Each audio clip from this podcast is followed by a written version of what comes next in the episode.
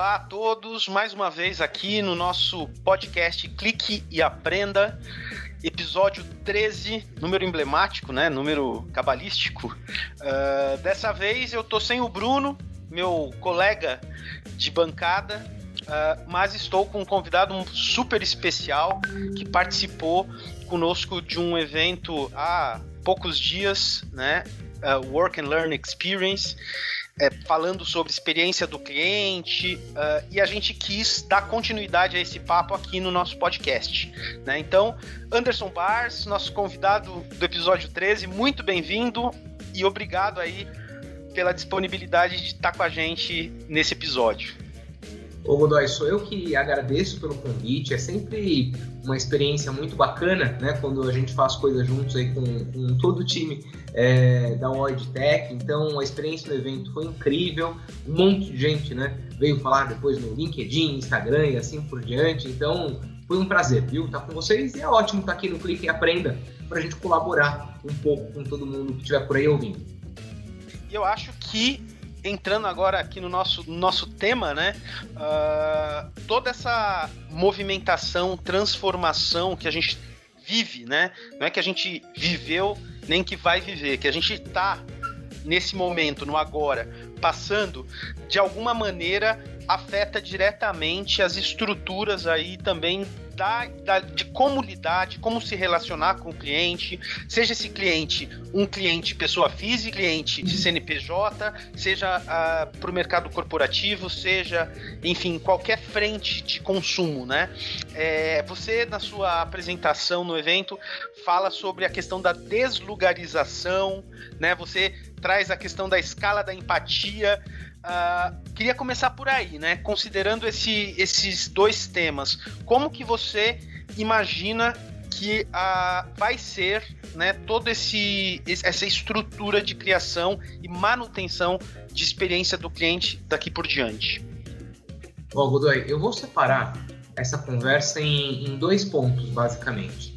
Porque acredito que as organizações elas têm que cuidar daquilo que é a experiência do agora, no primeiro momento, mas elas também não podem se desligar daquilo que vai ser o depois. Né? Já é hora de começar a pensar nesse depois.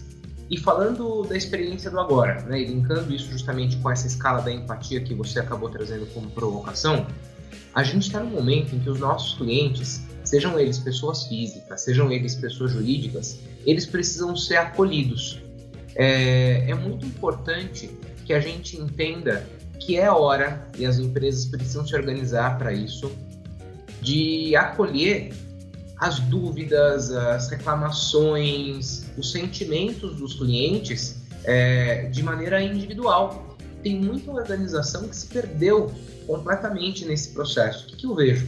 Que organizações que já tinham no seu DNA uma cultura muito forte de cuidado com o cliente quando começaram a ser acionados com clientes, né, com reclamações que de suspensão de serviço, por exemplo, porque de alguma maneira tinham sido afetados pela crise, essas organizações com um DNA mais forte de olhar para cliente não pensaram duas vezes, reviram né, imediatamente as suas políticas, deram autonomia para quem está na ponta no relacionamento com o cliente, para que aquela pessoa pudesse tomar as decisões, é, porque é isso que vai marcar o cliente, sabe? Então, eu até compartilhei um pouco de um caso pessoal no momento né, em que a gente teve o nosso evento juntos. Eu estava indo viajar para os Estados Unidos com todo, né, com tudo absolutamente fechado, passagens, hospedagem, carro e assim por diante. Eu tive empresas que me reembolsaram tudo, eu tive empresas que me reembolsaram parcialmente, eu tive empresas que não me reembolsaram absolutamente nada e com as quais eu nunca mais quero me relacionar, por exemplo. Então, acho que em meio a tudo isso, é hora da gente entender se a gente está acolhendo e endereçando o cliente da, né, as dores do cliente da maneira que deve. Agora, olhando para o depois, é fundamental que a gente pense se a experiência do cliente gerada pela nossa marca ela vai continuar igual, porque vai ter muito, muito negócio sendo impactado diretamente por isso. Você se imagina, por exemplo, Godoy, indo num show lotado no estádio de futebol para assistir a sua banda favorita? Nesse momento eu acho quase impossível, né? Não só eu, mas qualquer pessoa achar que isso vai acontecer, pelo menos no curto espaço de tempo, né? Pois é. E imagina que existem negócios que têm essas características. Então, vamos pegar os negócios menores no primeiro momento. Restaurantes. Cara, se eu sou dono de um restaurante, se eu trabalho num grupo alimentar, como é que vai ser a experiência desse cliente? Eu já tenho que começar a pensar nisso agora. É, putz, casas noturnas, lugares que habitualmente geram aglomeração. Shopping center, como é que vai ser no shopping center? Pô, será que a gente vai pegar no corrimão da escada rolante como a gente, como a gente fazia? Como é que vai ser esse negócio? Então, eu, né, do, do ponto de vista de empresa, eu tenho que pensar em, né, lembra né, dos momentos da verdade, né? São justamente os pontos de contato do cliente com a minha marca. Quais são os momentos da verdade que vão ser impactados pela mudança de comportamento que isso está gerando nos clientes, né?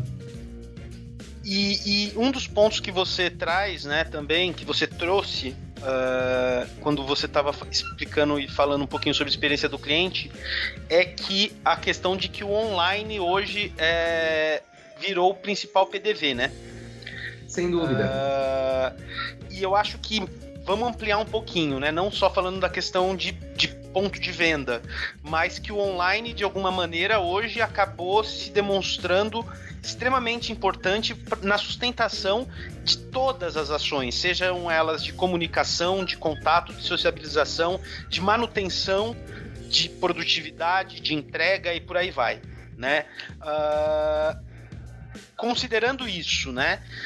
O que, que você tem para falar sobre o que vai mudar né, na questão de experiência do cliente, porque a gente sabe também que muitas vezes a gente vincula experiência a, a, a muitas questões físicas, presenciais, claro.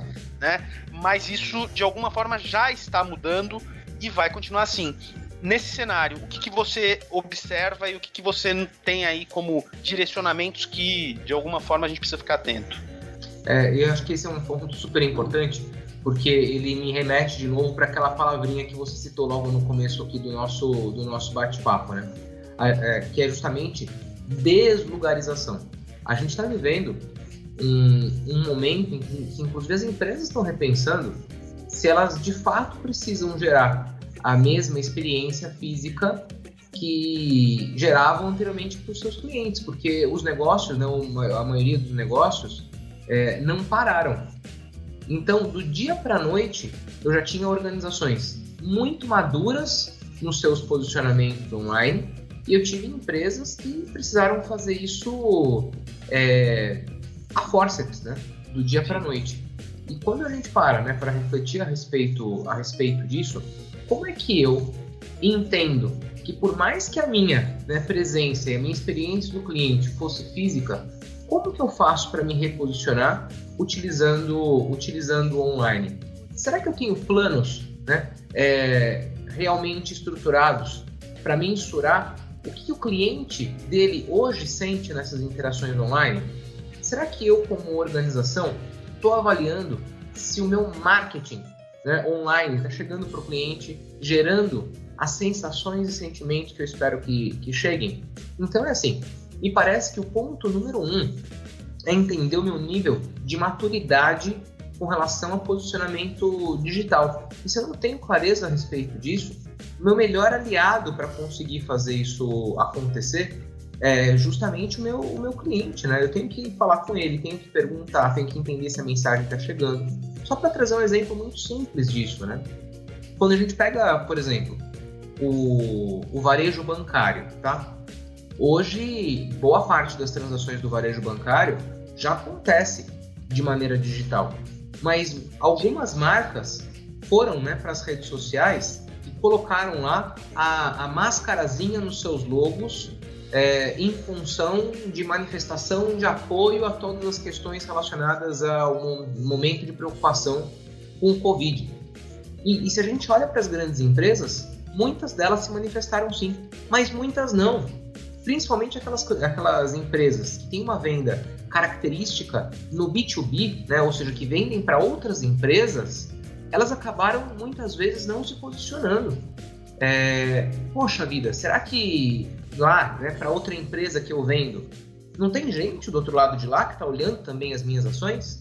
muitas vezes a gente acha que é só quem lida com o cliente, né, pessoa física que lida com o CPF, que precisa disso. Mas para trazer aqui pontos que são, são, são muito práticos, né? Primeiro, eu estou vendendo online e como é que está essa experiência? Ela está adequada? Eu estou conseguindo suprir aquilo que é a necessidade do meu cliente? Ele encontra todo o meu portfólio? Ele tem como provar o meu produto online? As minhas interações são rápidas? O staff é, de relacionamento com esse cliente online está dando retorno de maneira adequada? Só para citar uma experiência que eu tive recentemente, eu fiz uma compra online em uma farmácia e aconteceu um débito maior no meu cartão de crédito. Pensa que isso já faz um mês e ninguém sequer respondeu o meu e-mail. Então veja, né? Um, é um tipo de negócio que está completamente né, habituado ali com o PDV é, físico que ao mudar de estrutura e ter que lidar com o digital rapidamente, com certeza não conseguiu se estruturar. Então eu, como organização, eu preciso olhar para esses pontos. E é aí onde eu preciso investir, não amanhã, eu preciso investir agora. Então, como é que eu contrato mais gente? Como é que eu crio mais canais? É, como é que eu diversifico né, modalidade de atendimento digital? E falar, falando também de outros pontos interessantes, né? A comunicação, o marketing, fazer chegar minha mensagem institucional e hoje as organizações estão é, atentas a isso, mas o cliente está cobrando muito o posicionamento das empresas com relação à causa, né?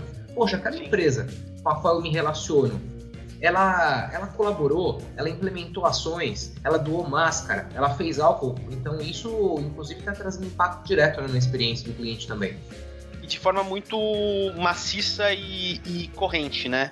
É... E aí eu acho que você traz um outro ponto para nossa conversa uh, que é transversal a tudo isso, né? Que é a questão da adaptabilidade, porque não tem como você fazer uma virada de chave tão rápida se você também não tem aí a, a questão da adaptabilidade aflorada, né? Você adaptabilidade ela com certeza se tornou aí uma palavra ainda mais importante nessas circunstâncias, né? É, mas como essa adaptabilidade pode ser facilitado? Como que a gente pode ter um processo de adaptabilidade acelerado se, uh, na verdade, ninguém teve muito tempo aí para para fazer essa virada, né? Então acho que um grande exemplo disso foi foram algumas empresas que não tinham nem estrutura ou nem políticas de home office e para seguirem a, tiveram que se adaptar muito rapidamente a essa, a essa nova realidade imediata. Né? É, como que você vê essa questão da adaptabilidade para ser colocada em prática em tempos como os nossos de uma maneira tão rápida? É, quando a gente para para avaliar adaptabilidade, esse acaba sempre sendo um traço de cultura das organizações. Né?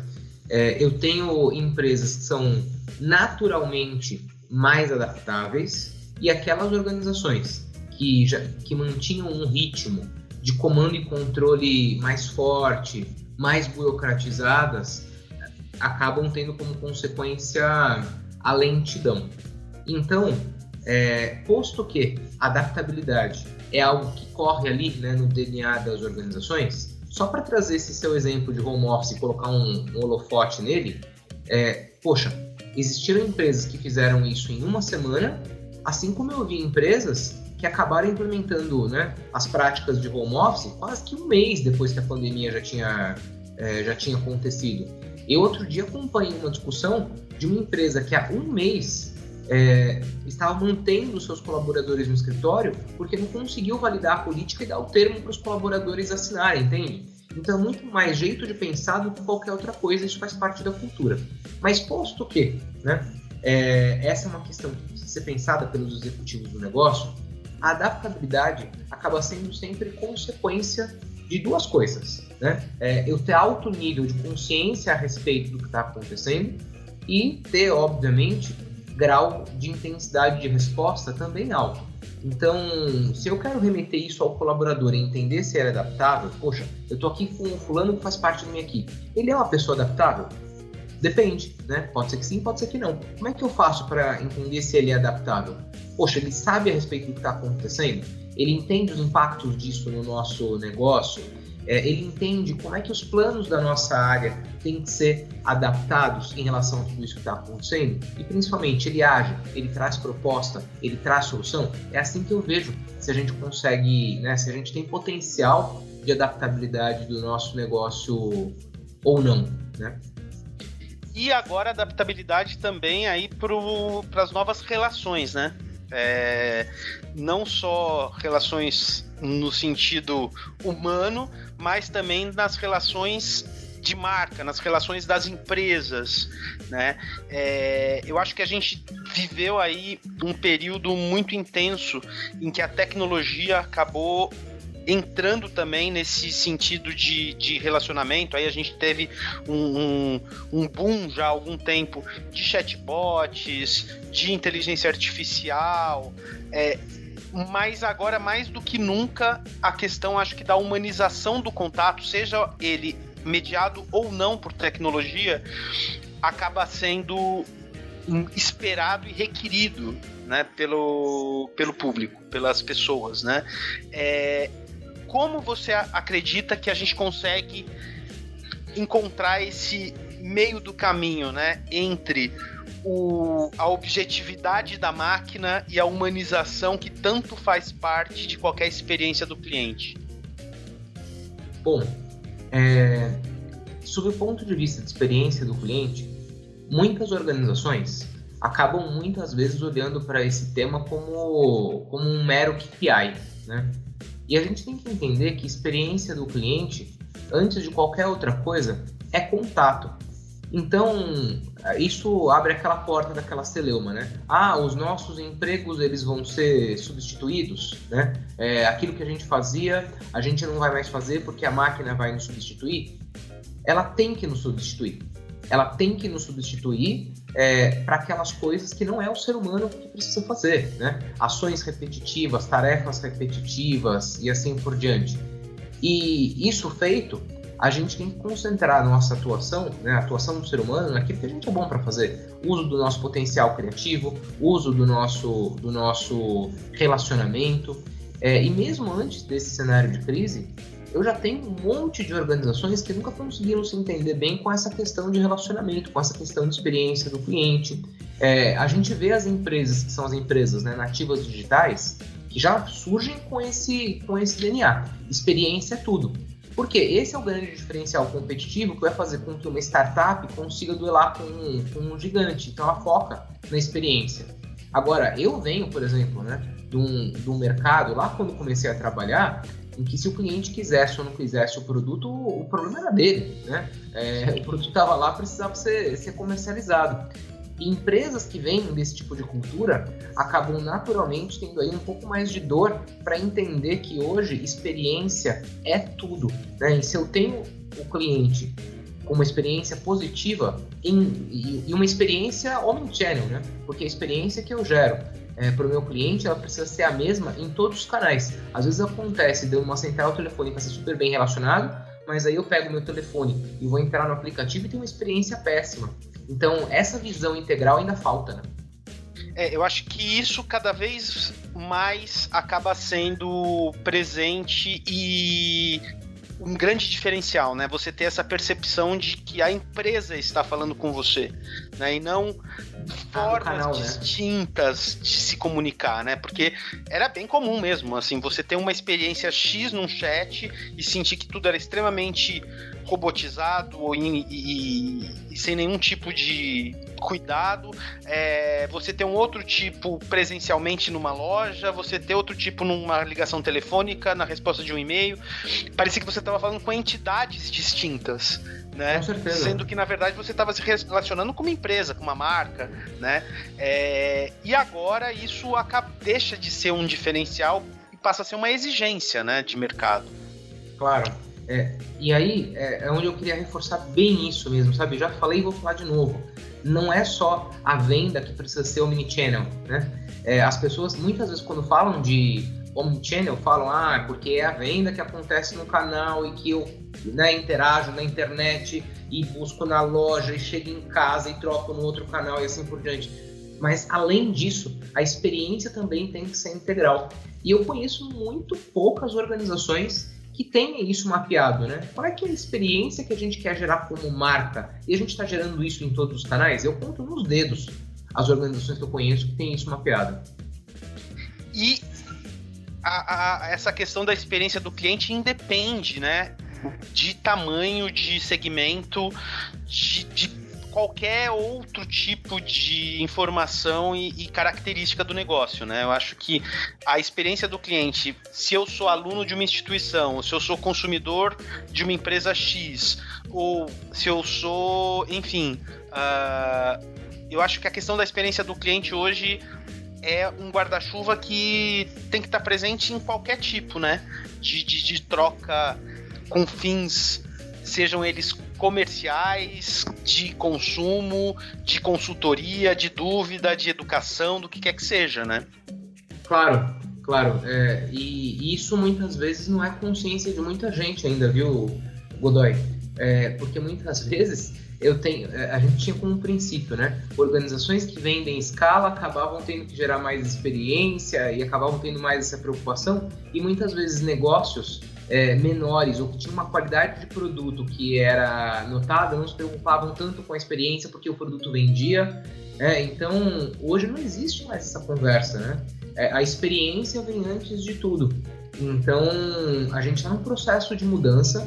Esse processo ele foi acelerado, acredito eu, por conta do momento que a gente está tá vivendo mas tem muita evolução ainda para acontecer nesse, nesse sentido. Ainda tem muita gente que não parou para sequer fazer análise disso. Quando eu tenho uma pesquisa, né, muito muito interessante que ela é do é, IBGC e eu vou até te dar a data em que ela em que ela aconteceu já já, mas que ela diz, né, que do, do total de empresas que essa pesquisa avaliou, 92% não tinha um plano é, já estabelecido para situações de crise. Olha só, né? ou seja, se acontece uma, uma situação crítica, eu tenho aqui já quais são os meus procedimentos, como eu vou agir? Não tenho, 92% não tinha. Então, isso acaba repercutindo em tudo, né? na experiência do cliente, nos meus canais, né? como é que eu vou fazer caso isso aconteça e assim por diante.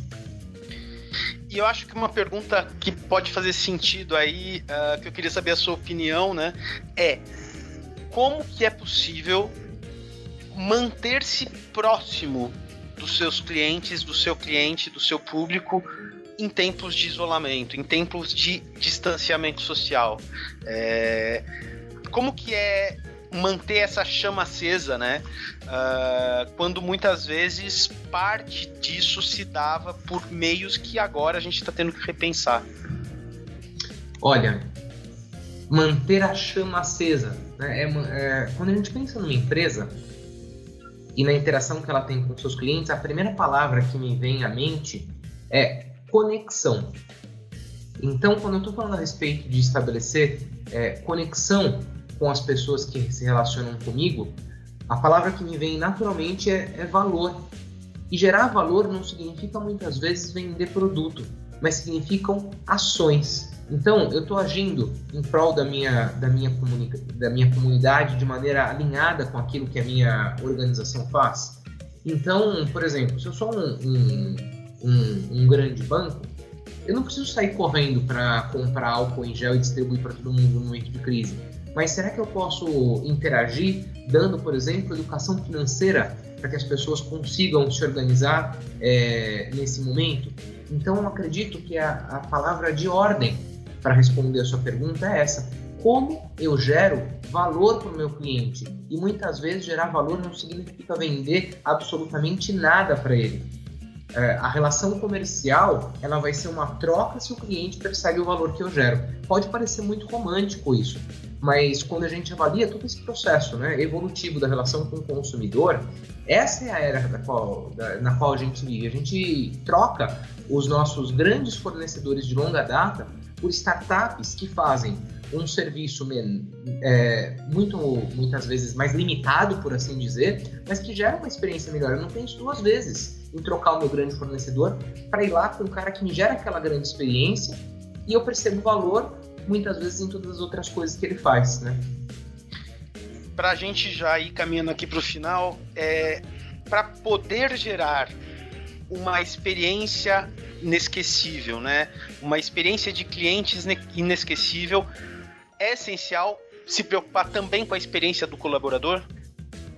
Ah, é condição sem a qual nada disso acontece, inclusive. A gente vinha falando já há muitos anos a respeito do tal do EVP, né? Do Employee Value Proposition. Só que onde muitas organizações acabaram dando um tiro um pouco pela, pela culatra, de não conectar as duas coisas e não dizer isso claramente. Quando a gente pega né, as principais escolas de negócio do mundo, casos não faltam a respeito de organizações que investiram na experiência gerada para os seus colaboradores e que acabaram tendo como repercussão é, também a experiência do cliente sendo beneficiada por isso. Mas em grandes organizações, quando eu tenho essas frentes sendo tocadas, inclusive por departamentos diferentes, assim por diante, eu tenho um que fala uma coisa desse lado, outro que fala uma coisa com esse lado e ninguém se conecta aqui.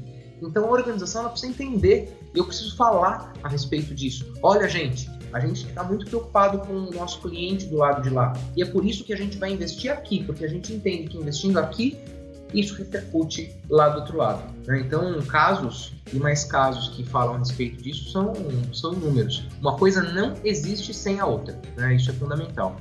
É, eu acho que é isso que fica como uma mensagem aqui final do nosso episódio de hoje, que não tem como você gerar é, para fora aquilo que você também não se preocupa para dentro, né? É, eu acho que de alguma forma a questão de uh, você garantir essa co-construção de marca e essa, esse senso de pertencimento, de discurso é, homogêneo, né, onde a gente se sinta efetivamente abraçado em todas as frentes, tem que começar com uma lição de casa, né? Com certeza, com certeza. É, e assim, é, justo nesse momento, né, a gente está passando por, por situações muito críticas né, no país, desligamentos e assim por diante.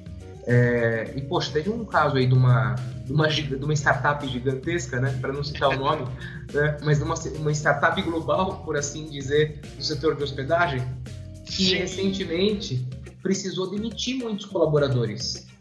Pois essa, isso é algo muito complicado, né? Porque abala realmente a moral de todas as pessoas, mas o posicionamento do CEO foi impecável. Então eles se preocuparam com a experiência do colaborador, mesmo no momento de desligar pessoas. E isso mostra o que, né, é, o quanto que de fato a organização entende e age de acordo com essa conexão. E fizeram muitas coisas, né? Se preocuparam em reposicionar esses profissionais, se preocuparam com a saúde, deram os notebooks pra, porque eles sabem né, que os colaboradores têm também as suas vidas pessoais acontecendo, acontecendo ali. É, e é nesse tipo de atitude que a gente vê o quanto tem organização que valoriza isso e a gente acaba vivendo né, na experiência. Todo mundo que já contratou um desses serviços né, é, das startups de hospedagem sabe como, como é bom quando você precisa de algum atendimento, as coisas são resolvidas. E isso não é à toa. Né?